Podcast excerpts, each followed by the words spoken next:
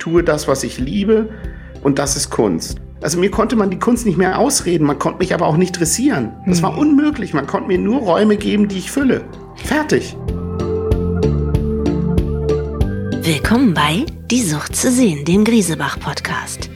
Alle zwei Wochen sprechen wir hier mit Menschen, die etwas in der Kunst oder über sie zu sagen haben. Argloser Enthusiast und furioser Wüterich, so hat das Magazin Monopol mal den deutschen Maler Jonathan Mese beschrieben. Erst mit Anfang 20 entdeckte Mese seine Berufung, wurde an der Hamburger Kunstakademie angenommen und plötzlich ergab sein bisheriges Leben als Spätentwickler und Außenseiter einen Sinn.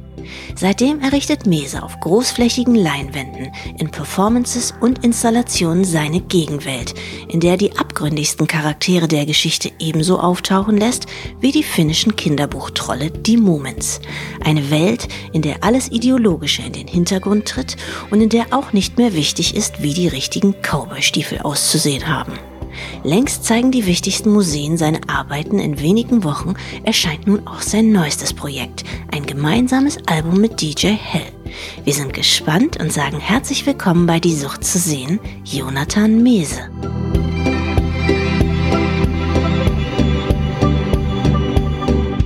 Herzlich willkommen, lieber Jonathan Mese. Heute ist ein frostiger Donnerstagnachmittag im Februar.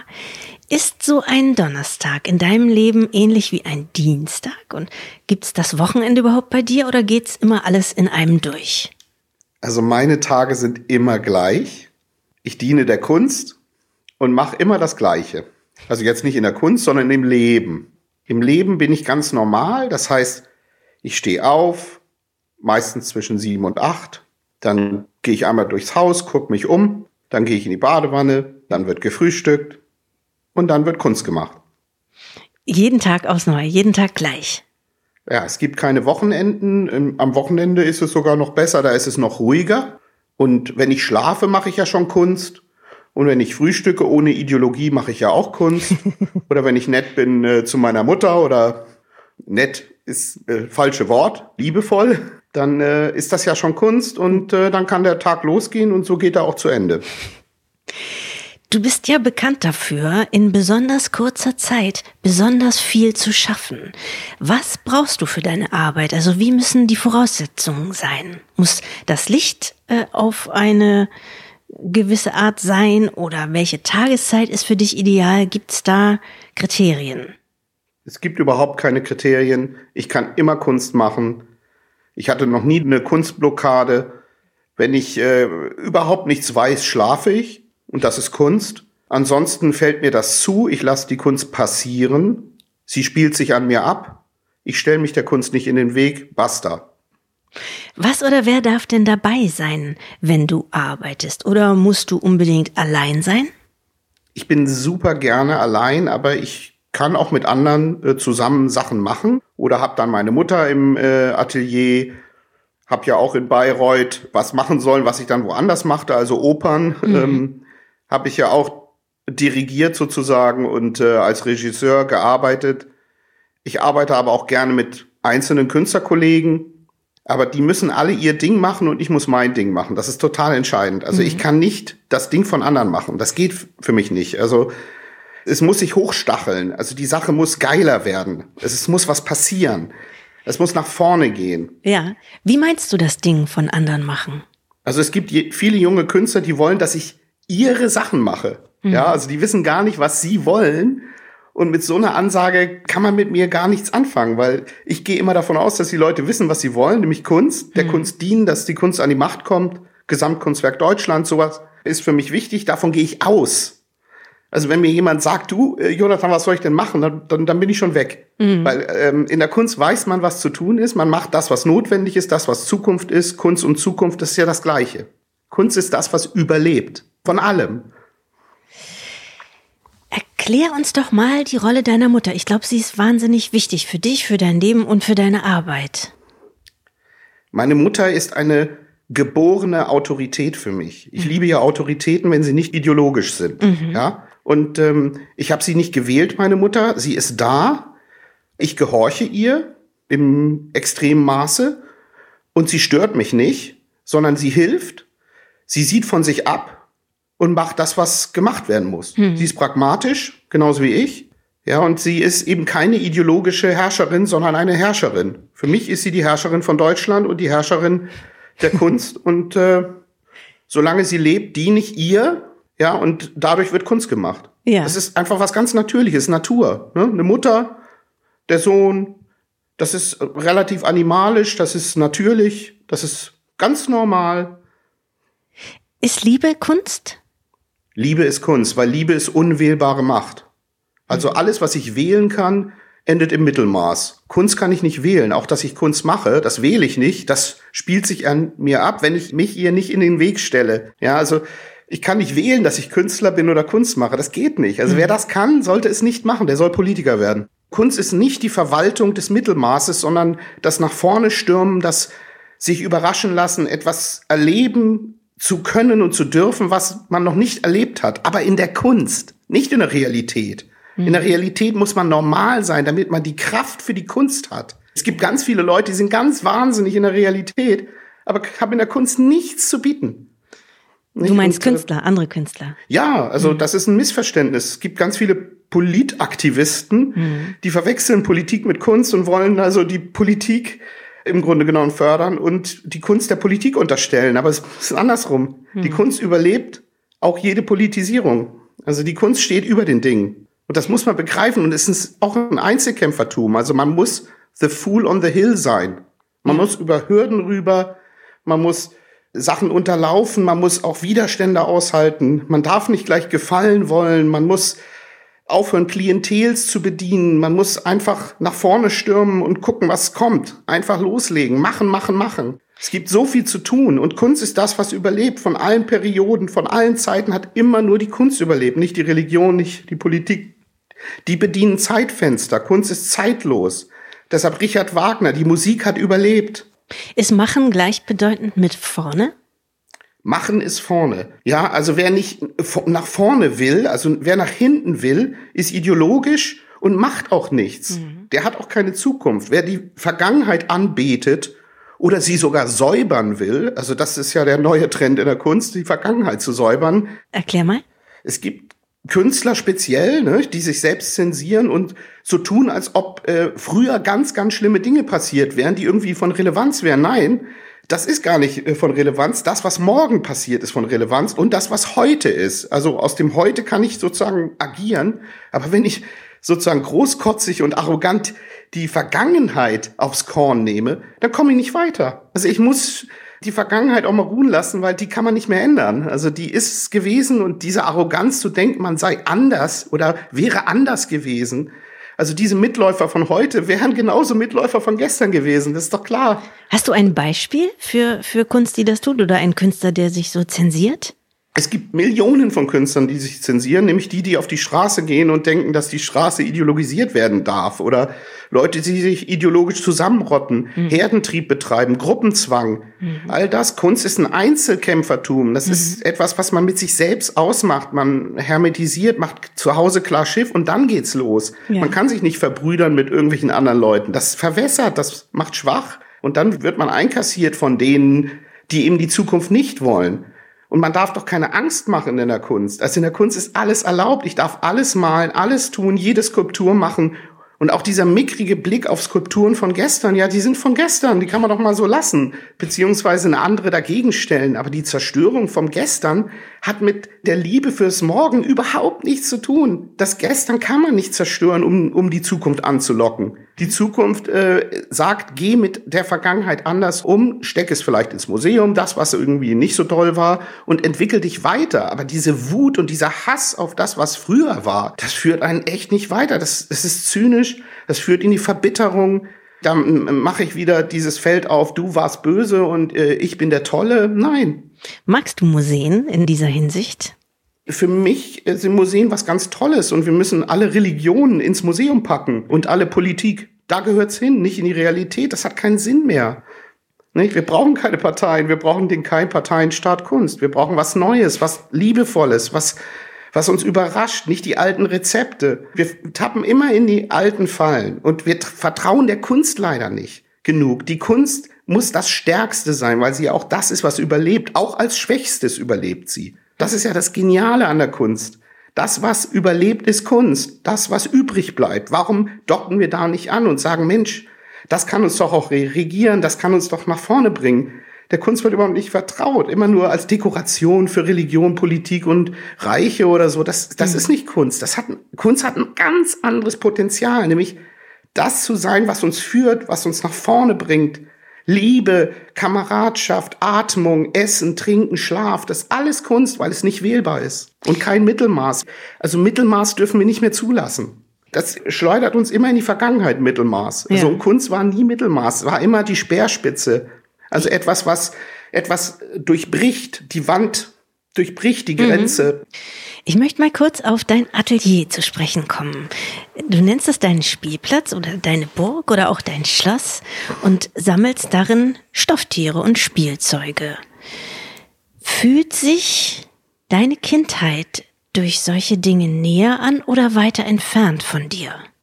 Meine Kindheit ist immer vor mir, weil ich Kind geblieben bin und Kind bleiben muss für die Kunst. Wir müssen Spielkinder sein.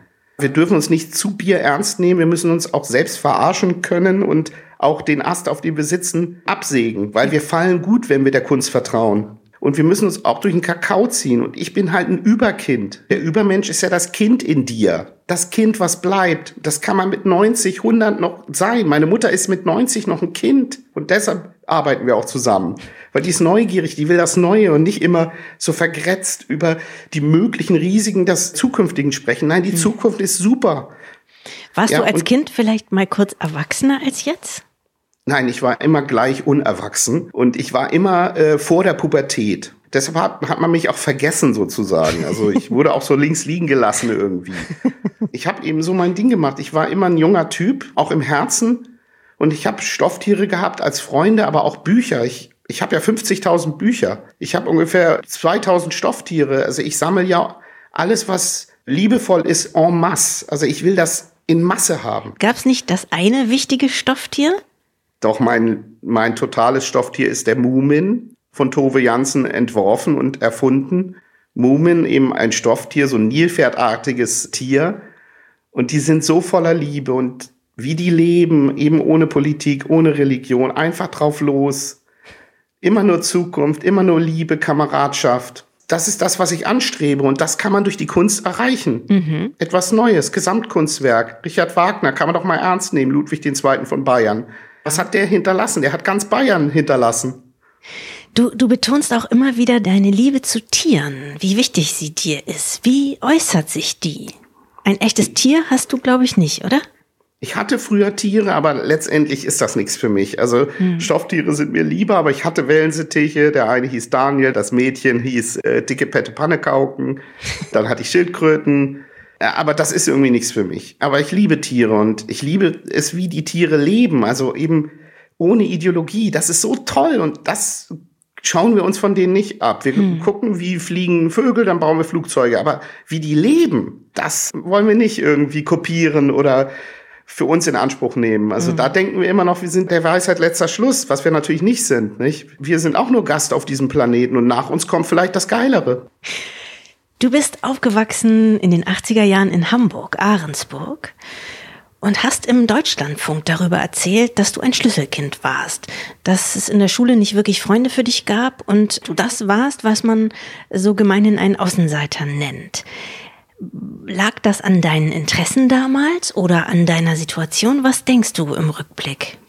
Ich war immer ein Kind und als die anderen in die Pubertät gekommen sind, waren die ja plötzlich erwachsen und ich bin immer vier, fünf Jahre hinterher gewesen. Ich sah halt mit 18 aus wie 14. Und da hatten die Lust, natürlich keine Lust mit mir irgendwie auszugehen oder mhm. unterwegs zu sein. Also ich hatte schon Freunde, aber immer wenige. Wie heute. Ich will nicht viele Freunde haben. Das ist, äh, finde ich, unnatürlich und doof. Ich brauche Leute, denen ich vertrauen kann. Und ich war dann Außenseiter, habe das aber geliebt. Ich war zu Hause, habe H.G. Francis Kassetten gehört, also so Gruselkassetten, ja. TKKG, drei Fragezeichen, fünf Freunde, Daphne de Maurier gelesen, alles gelesen, was es gibt, deutsche äh, Sagen. Hattest du einen bestimmten Look damals als Kind und Jugendlicher? Ja, ich sah aus oder wollte aussehen wie ein Popper. Ich war so ein Pseudopopper, ich sah ganz gut aus, aber eben wahnsinnig jung und wollte so ein bisschen nacheifern und ich wollte so cool sein wie die anderen, kaufte mir dann auch die obligatorischen Cowboy-Stiefel. Es waren natürlich die falschen. Woher weißt du, dass es die falschen waren? Hat dir das jemand gesagt? Ja, als ich diese Schuhe dann hatte und in die Schule kam, sagten die Coolen sofort, das sind die falschen. Und dann habe ich sie noch so ein bisschen glatt lackiert, aber ja. es bra brachte nichts. Aber es war dann auch egal. Nicht? Ich mhm. war halt uncool in der Beziehung. Aber im Nachhinein, wenn man Fotos von mir sieht, sieht man, meine Herren, der Typ sah aber richtig gut aus. Du warst halt zu früh dran. Ich war zu früh dran, das ist man immer in der Kunst. Ich wusste halt damals nichts von Kunst und äh, bin dann da reingeschlittert. Aber cool wollte ich nie sein. Die Kunst soll cool sein. Also ich kann doch was ganz Normales machen.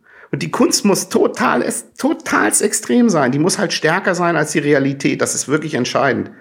Das ist heute, oder wenn man es einmal weiß, ein großer Trost. Nur hast du die Kunst ja erst später entdeckt, als du schon gar nicht mehr zur Schule gingst. Ich glaube mit Anfang 20. Womit hast du dich vorher getröstet? Ich habe immer Musik gehört, aber Beatles, die ganzen 80er, Neue Deutsche Welle, aber auch Marschmusik, Richard Wagner, das habe ich alles schon gehört. Aber dann im Endlosloop, also seriell, nicht? Also ein Lied dann 100 Mal am Tag oder Hörspiele, ganz viel. Ich habe halt in meinen eigenen Welten gelebt. Lieblingsfolge von H.G. Francis? H.G. Francis, der Pakt mit dem Teufel ist super, aber alles, ich glaube, Draculas Insel, Kerker des Grauens und so. Ja. Ich habe das alles äh, gehört und ich höre das immer noch und kaufe das auch alles wieder. Ich liebe das. Das ist alles noch so naiv und liebevoll und das ist so optimistisch und so zukünftig und da wollen Leute noch was. Heute sind alle so ängstlich und äh, politisch korrekt und es ist nichts mehr erlaubt und Baltus darf nicht sein und so mhm. oder Marquis de Sade und so. Ich finde das alles so traurig. Diese ganzen Sachen, Oscar Wilde, ich finde das alles so super super. Auch Edgar Allan Poe hast du gerne gelesen und du hast mal den Satz gesagt, ich mag Horror, er nimmt mir etwas ab. Was genau nimmt er dir denn ab? Ja, ich muss ja nicht das sein, was ich lese. Mhm. Ja, oder ich, ich muss noch nicht mal das sein, was ich tue. Ich bin auch nicht das, was ich male. Ich male vielleicht mich in einer Verkleidung, in der ich in der Realität nie auftauchen würde. Wenn ich eben einen Horrorfilm sehe, werde ich entlastet. Das ist Kompensation. Also ich sehe was, was ich nicht selber bin und auch nicht werden möchte. Und das ist bei, bei ganz vielen Sachen so. Und das ist heute ja gar nicht mehr üblich.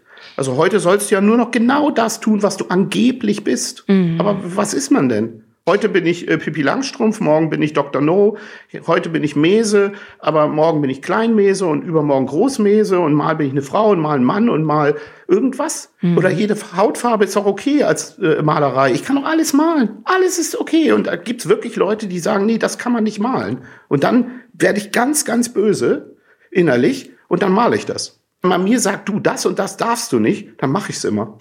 Dazu passt ein anderer Supersatz von dir. In der Kunst ist der Hass doch super aufgehoben. Ja, wir hassen doch und wir lieben. Es gibt Rache und Abrechnung. Das hat Richard Wagner schon verstanden. Der hat das alles auf die Bühne gebracht. Und da gehört's ja auch hin. Ja, wir können auch mal lieben und hassen in der Realität, aber, aber bitte nicht zynisch und nicht ideologisch. Und dann ist doch alles gut. Das ist ja uns ja mitgegeben worden. Aber Richard Wagner hat das doch alles verarbeitet. Der hat das richtig äh, auf die Bühne gebracht und diese Bühnen könnten doch so groß werden wie Deutschland, wie Europa. Wir müssen die Bühnen ausdehnen, nicht die Realität, nicht die Parteiensysteme. Wir müssen die Kunst ausdehnen. Die Kunst hat eine Macht, das ist Wahnsinn. Wir haben sie noch nicht verstanden. Ich habe sie verstanden. Ich nutze sie auch. Was hältst du denn von dem Kalenderspruch, man soll die Sachen konfrontieren, die einem Angst machen? Ja, man muss das, was einem Angst macht, nehmen und der Angst der Sache entgegenschmeißen. Man kann das auch benutzen. Ja, es ist auch völlig legitim, Angst zu haben, dass die Mutter stirbt oder dass Freunde krank werden oder so. Aber dass einem ideologisch Angst gemacht wird, das muss man zurückgeben an die, die das machen. Also wer mir ideologisch Angst macht, den brauche ich nicht. Der ist nicht willkommen. Und äh, die müssen gehen. Die müssen mit ihrer Angst konfrontiert werden und mit der leben. Und das ist natürlich schlimm, vor allen Dingen die, für die Kinder. Also wenn man Kindern ideologisch Angst macht, das ist schon sehr, sehr übel. Ich will noch einmal zurück zu deiner Kindheit und Jugend in Ahrensburg. Während die anderen in die Disco gegangen sind, bist du allein zu Hause gesessen und hast Ring My Bell auf deinem Walkman gehört. Bei der Musterung dann später fand man dich zu kindisch und skurril. So hast du das jedenfalls mal beschrieben. Glaubst du, dass die anderen dich so gesehen haben oder sagst du im Nachhinein, doch, doch, ich war das kindisch und skurril? Ja, Also die Leute haben in mir das Kind gesehen. Also Ja. das war vollkommen eindeutig. Ich sollte dann auch immer als Kind vorgeschickt werden, sozusagen, um zu zeigen, wie, wie äh, schwach man ist. Also bei Klassenfahrten oder so. Wer hat dich vorgeschickt und was wollten sie damit beweisen? Die Gruppe hat mich vorgeschickt, um sozusagen eine Finte zu legen. Ja, also den Schwächsten sozusagen, der, also Schwächster, also ich war nicht körperlich der Schwächste, aber ich Ja. sah so jung aus, dass man einfach dachte, das ist irgendwie, äh, weiß ich nicht, ein Kind, Ja. weiß ich nicht. Nimmst du das eigentlich manch einem Mitschüler im Nachhinein übel? Nein, ich nehme den äh, Mitschülern gar nichts übel. Die haben mich ja nicht gequält. Die haben mich so genommen, wie ich bin. Ich war halt ein Kind. Und ich sah auch so aus und deshalb haben die mich so benutzt. Das ist auch in Ordnung. Also ich wurde nicht gehänselt. Ich wurde Ja. auch nicht geschlagen. Gar Ja. nichts. Dafür war ich nicht interessant genug. Du hast gesagt, wäre schön gewesen. Jemand hätte mir damals gesagt, ist doch in Ordnung, dass du anders bist. Wenn dir das jemand gesagt hätte, was wäre denn dann anders gelaufen? Also ich hätte es mir gewünscht, dass man mir gesagt hätte, hey, du bist völlig einzelgängerisch, du bist anders, das ist super. Und das ist auch gut für deine Zukunft. Wenn, das hätte vieles erleichtert. Es hätte wahrscheinlich am Ende nichts verändert. Man wäre wahrscheinlich ein bisschen früher zur Kunst gekommen. Also man hätte diesen Begriff eher sozusagen für sich in Anspruch genommen. Ja. Ich habe ja immer Kunst gemacht, ohne zu wissen, dass es Kunst war. Das habe ich erst mit 22 festgestellt, dass mein Maskenspiel, meine Grimassen, meine Geheimsprache, dass das Kunst war. Ja, das habe ich dann erst gewusst. Das war, als du auf Anhieb auf der Kunstschule der Bildenden Künste in Hamburg angenommen worden bist.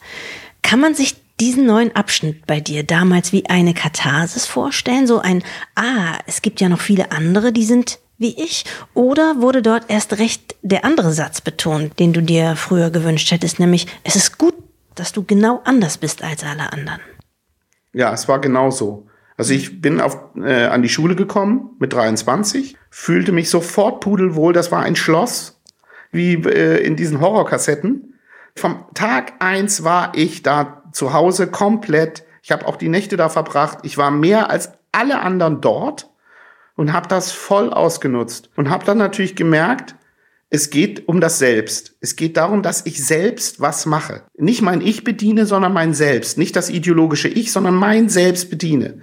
Also nicht die Realität bedienen und nicht eine Gruppe und nicht eine Meinung und nicht einen Geschmack, sondern ich mache einfach was, was notwendig ist für die Zukunft. Und ich wurde da auch immer unterstützt. Man hat immer nur gelächelt oder gelacht und gesagt, weitermachen, weitermachen, weitermachen. Wie man in den Wald hineinruft, so schallt es heraus. Ich war natürlich wahnsinnig selbstbewusst in der Kunst. Ne? Irrsinnig. Ist das so, ja? Ja, Okay. in der Kunst ja, bin Ja. ich. Also doch, ich lasse mir viel sagen, aber da gibt's nichts. Also da kann man mir letztendlich auch nicht helfen, weil ich ich mache das alles so, wie es sein muss. Ich habe auch da noch nie ins Klo gegriffen. War das aus gibt's dem, aus dem Stand so oder war das ein Dozent, der das in dich gepflanzt hat oder deine Mutter oder wie wird man so selbstbewusst?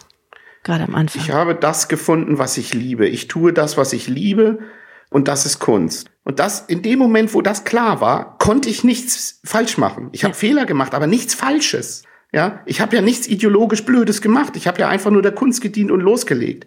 Und ich hatte Franz Erhard Walter als meinen Hauptprofessor, der war super zu mir. Ich hatte äh, Büttner, der war super zu mir. Die waren alle super zu mir, weil die das gemerkt haben, den muss man in Ruhe lassen, den, den kann man nicht mehr formen. Der formt sich selbst, der lässt sich von der Kunst formen. Der ist einfach bereit, der steht da, der ist fit für die Welt, der kann das machen.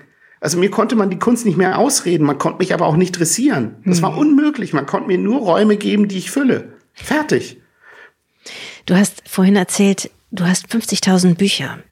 Schon als Kind hast du wahnsinnig viel gelesen. Was, was liest du jetzt gerade? Was interessiert dich? Ich lese gerade sehr viele Comics, ich lese Bildbände, aber auch alles andere. Drei Fragezeichen, Spielbücher von Jackson und Livingston, alles. Ich kaufe äh, pro Tag 30 Bücher. Ich brauche Radikalität um mich herum. Radikale Bücher, Stofftiere, alles, was antireal ist. Ich will mit der Realität ganz wenig zu tun haben. Die interessiert mich nicht. Ich bin Realitätsverweigerer. Und das haben die übrigens bei der Musterung auch gesehen. Ich wurde nicht ausgemustert, sondern die haben mich äh, als ziemlich merkwürdigen Typen gesehen und deshalb wollten die mich eigentlich dann auch am Ende dann doch nicht haben. Dann habe ich auch noch mal verweigert und so. Aber ich wurde immer als Kind wahrgenommen und das soll auch so bleiben. Ich will, dass man an dem Tag, wo ich sterbe, sagt, oh, Spielkind. Ja. Da ist das Spielkind Mese gestorben. Ja, ich bin ja ein Prinzip geworden. Ich bin ja gar kein äh, Individuum in dem Sinne mehr, sondern das ist ja ein Prinzip wie eine Lolita oder wie Dr. Mabuse oder Dr. No oder Dr. Kunst.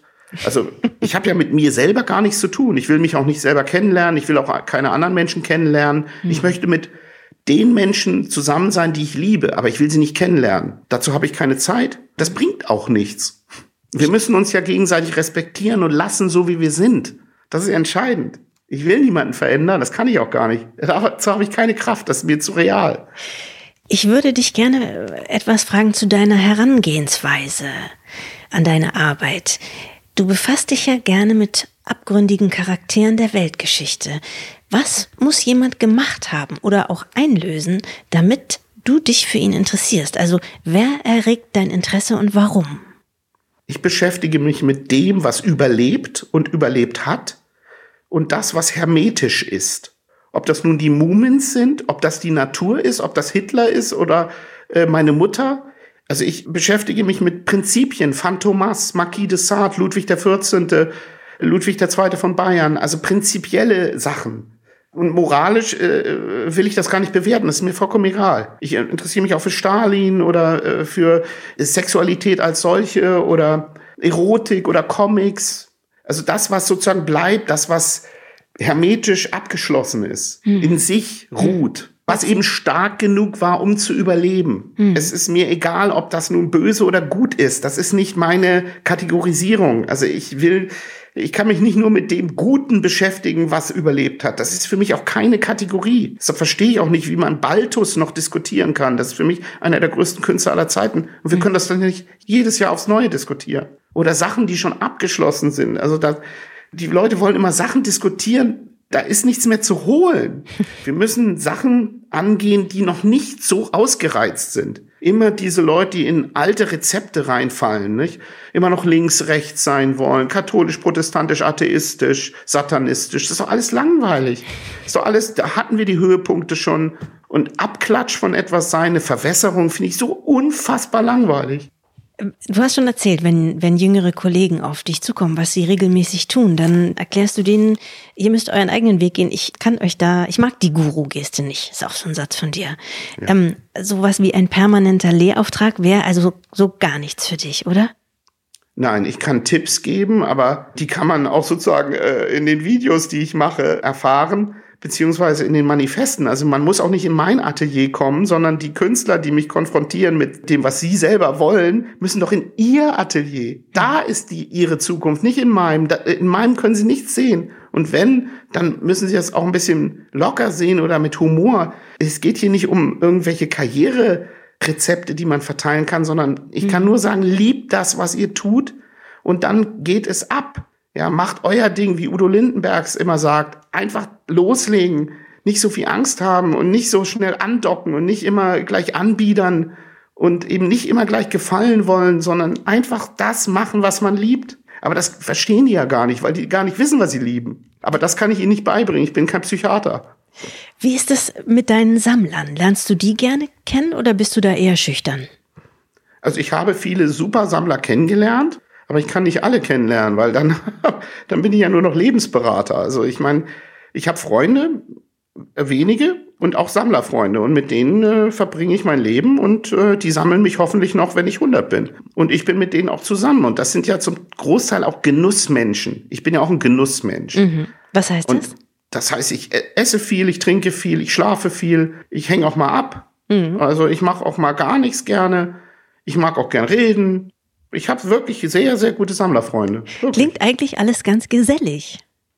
Ich bin gesellig, aber man darf keine Übergriffigkeit ausüben. Also man darf diese Geselligkeit nicht nutzen, um mich übergriffig irgendwo hin zu positionieren. Ja. Also man darf mich nicht politisieren, man darf mich nicht ideologisieren und auch nicht religiösieren. Das mache ich nicht. Mich kann man nicht einsetzen. Man kann mich nicht indoktrinieren. Es hat keinen Sinn. Da werden sich alle die Zähne an mir ausbeißen. Ich bin da wirklich nicht zu haben. Wann hat das jemand zuletzt versucht? Ist es, wie, wie ist die Situation dazu, in dem dich jemand, ich weiß nicht, versucht, in eine Fernsehshow einzuladen oder wie, wie muss ich mir das jetzt vorstellen? Ich kriege jeden Tag übergriffige, politisierende Anfragen. Was die wollen, wollen dass ich ihr Ich bediene. Diese Leute wollen nicht Kunst, die wollen, dass ich ihr Ich irgendwie äh, nach vorne bringe.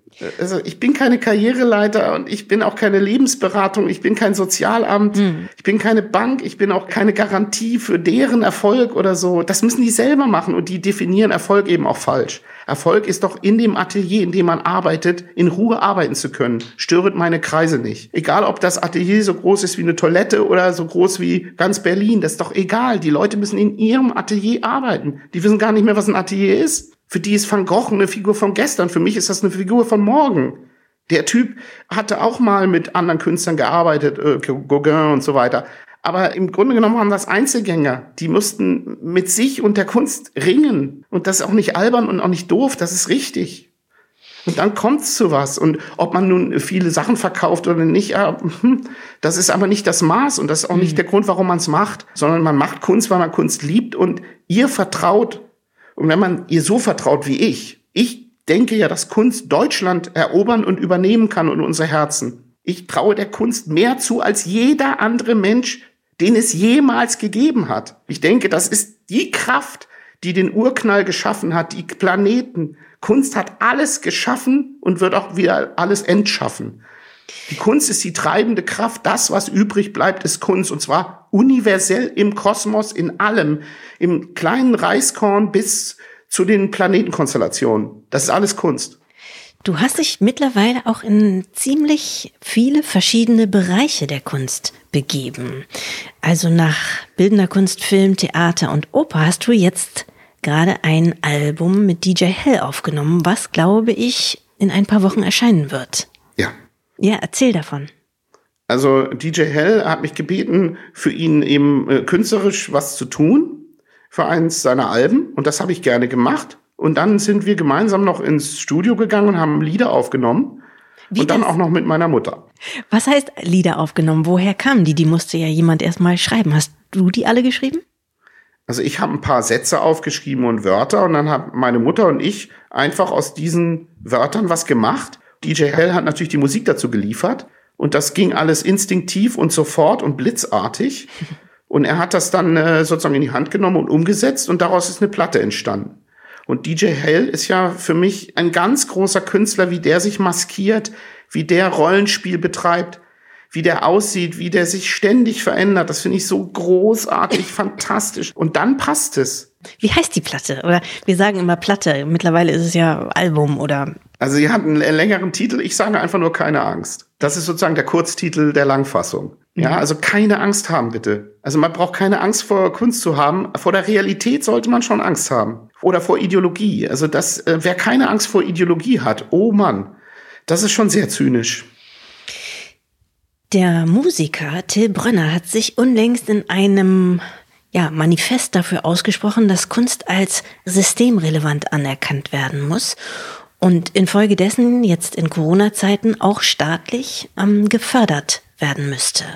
Findest du das auch? Bist du seiner Meinung? Also Förderungen sind für mich schwierig, weil jeder muss sein Ding machen und hat auch die totale Verantwortung für das, was er tut, auch in der Form der Belohnung.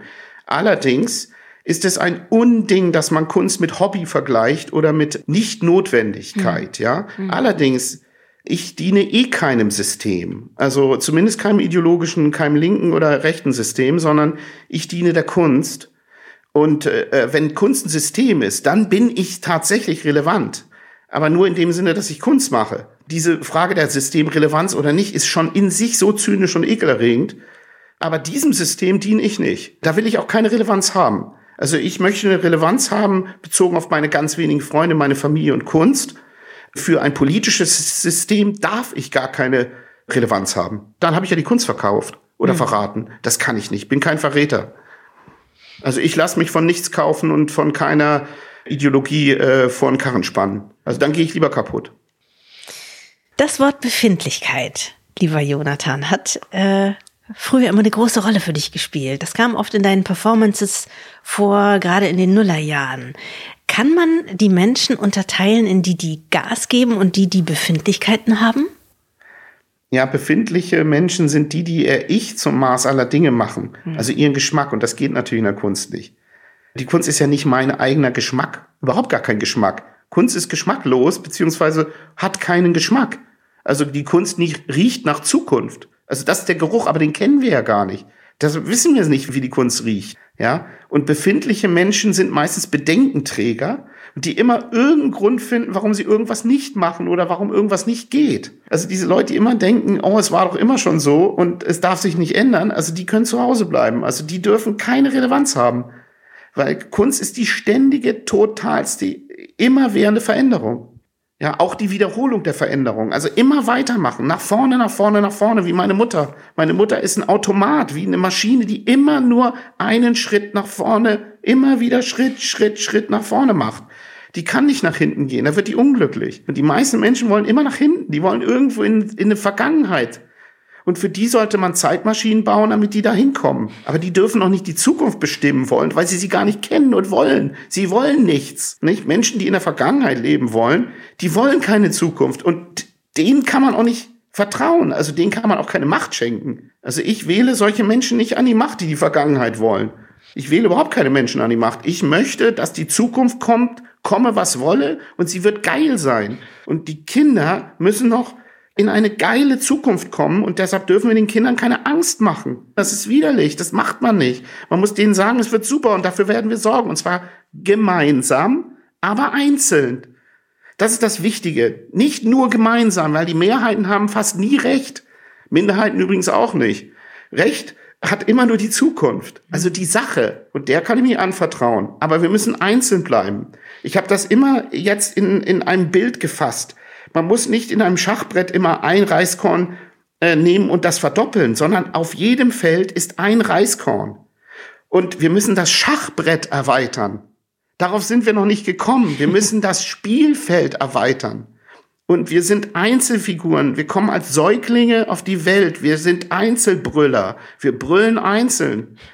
Und auch wir sterben einzeln. Ansonsten sollte man aufpassen, nicht zu sehr vereinnahmt zu werden von irgendwas, sondern man muss den Weg gehen, den man zu gehen hat. Sag mir noch, Jonathan, dieses letzte Jahr, in dem du ja 50 geworden bist, vor ziemlich genau einem Jahr bist du 50 geworden. Mhm. Ähm, so ziemlich genau vor einem Jahr ging auch das ganze Thema Corona los und Lockdown. Hast du schon eine Bilanz für, für dieses letzte Jahr? Hast du anders gelebt und gedacht und gefühlt als zuvor oder als vielleicht demnächst. Was äh, hat dieses Jahr bisher für dich bedeutet? Für mich ist das wichtigste Wort in der Kunst ja Zuhause, daheim sein, allein sein, hermetisch sein. Und das ist natürlich passiert und damit bin ich gut zurechtgekommen. Ich habe mir natürlich Sorgen gemacht um meine Mutter oder um Freunde und äh, habe immer noch ein bisschen Sorge in der Beziehung, aber ich konnte Kunst machen. Ich konnte halt Kunst machen. Ich weiß, dass es für viele schwierig war und das finde ich auch sehr, sehr bedauerlich. Und da kommen wir wieder zum Punkt mit Hobby. Kunst und Hobby geht gar nicht. Und man muss schon erkennen, dass Kunst das Wichtigste überhaupt ist. Ohne Kunst keine Zukunft. Also ohne Kunst geht gar nichts, mhm. gar nichts. Atmung ist schon Kunst. Und ohne Atmung geht gar nichts. Aber man muss eben auch Kunst weiter fassen als bisher. Kunst ist nicht Dekoration, sondern es ist die treibende Kraft, das, was uns die Zukunft ermöglicht. Wir müssen der Kunst vertrauen. Was für Kunst machst du, machst du jetzt nach unserem Gespräch noch? Ich werde noch äh, wahrscheinlich ein paar Texte schreiben, ein Manifest, nochmal darüber nachdenken, was ich hier jetzt vergessen habe zu sagen. Ja, ich überprüfe mich ja immer. Es ja. ist für mich alles eine Überprüfung, weiterkommen, weiterdenken, sich selbst überraschen, Formulierungen finden, die man vorher nicht hatte. Mhm. Das ist Kunst, nicht? Alles äh, nochmal auf die Waagschale legen, das ist super. Einfach immer nach vorne gehen, so reden, wie einem der Schnabel gewachsen ist. Keine Angst haben. Ja. Also ich ähm, denke ja nicht lange nach, was ich sage. Immer, immer sagen, was Sache ist. Jonathan, das hast du und es war ganz wunderbar. Ich danke dir für dieses schöne Gespräch und wünsche dir alles Gute. Super, also ich danke dir, Rebecca, und es war super, super, super, super cool. Das war die Folge 19 von Die Sucht zu sehen. Wir freuen uns schon auf den nächsten Gast und natürlich auf Sie. In zwei Wochen auf griesebach.com, Spotify und überall dort, wo es Podcasts gibt.